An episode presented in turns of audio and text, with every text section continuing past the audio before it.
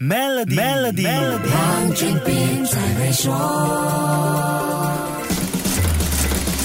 你好，我是黄俊斌。印度经济崛起也不是这一两年的事情，在很早之前就有市场人士认为，印度很有可能是下一个中国。其实，印度在二零一九年就曾经一度成为世界第五大经济体。根据国际货币基金组织 IMF 的数据，印度当年是以二点九四万亿美元的名义 GDP 超越二点八三万亿美元的英国和二点七一万亿美元的法国，成为世界老五。可是，在之后发布的调整数据当中，印度二零一九年。年的 GDP 向下调整到二点八三万亿美元，英国和法国则向上调整。英国当时是二点八八万亿美元，法国是往上调整到二点七七万亿美元。印度因此跌出了前五名。所以，印度这次再入前五名并拉开距离，整个印度是高兴极了。印度国家银行发布研究报告，以目前的增长率来预测的话，印度 GDP 在二零二七年可以超越德国，在二零二九年能超越日本，成为世界第。三大经济体，不过开心归开心，不能少了理性。印度有政治领袖就表示，大家不应该被这个经济成就冲昏了脑，还是要保持乐观谨慎比较好。印度是个人口基数庞大的国家，怎么样把 GDP 的经济红利让更多人民受惠，这个更重要。外国媒体的评论也提到，印度经济之前长期放缓，造成比较的基数是偏低的。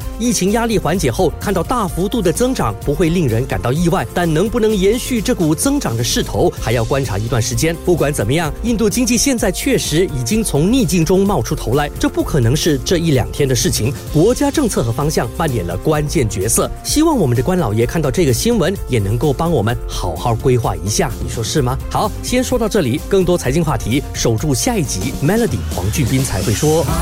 屡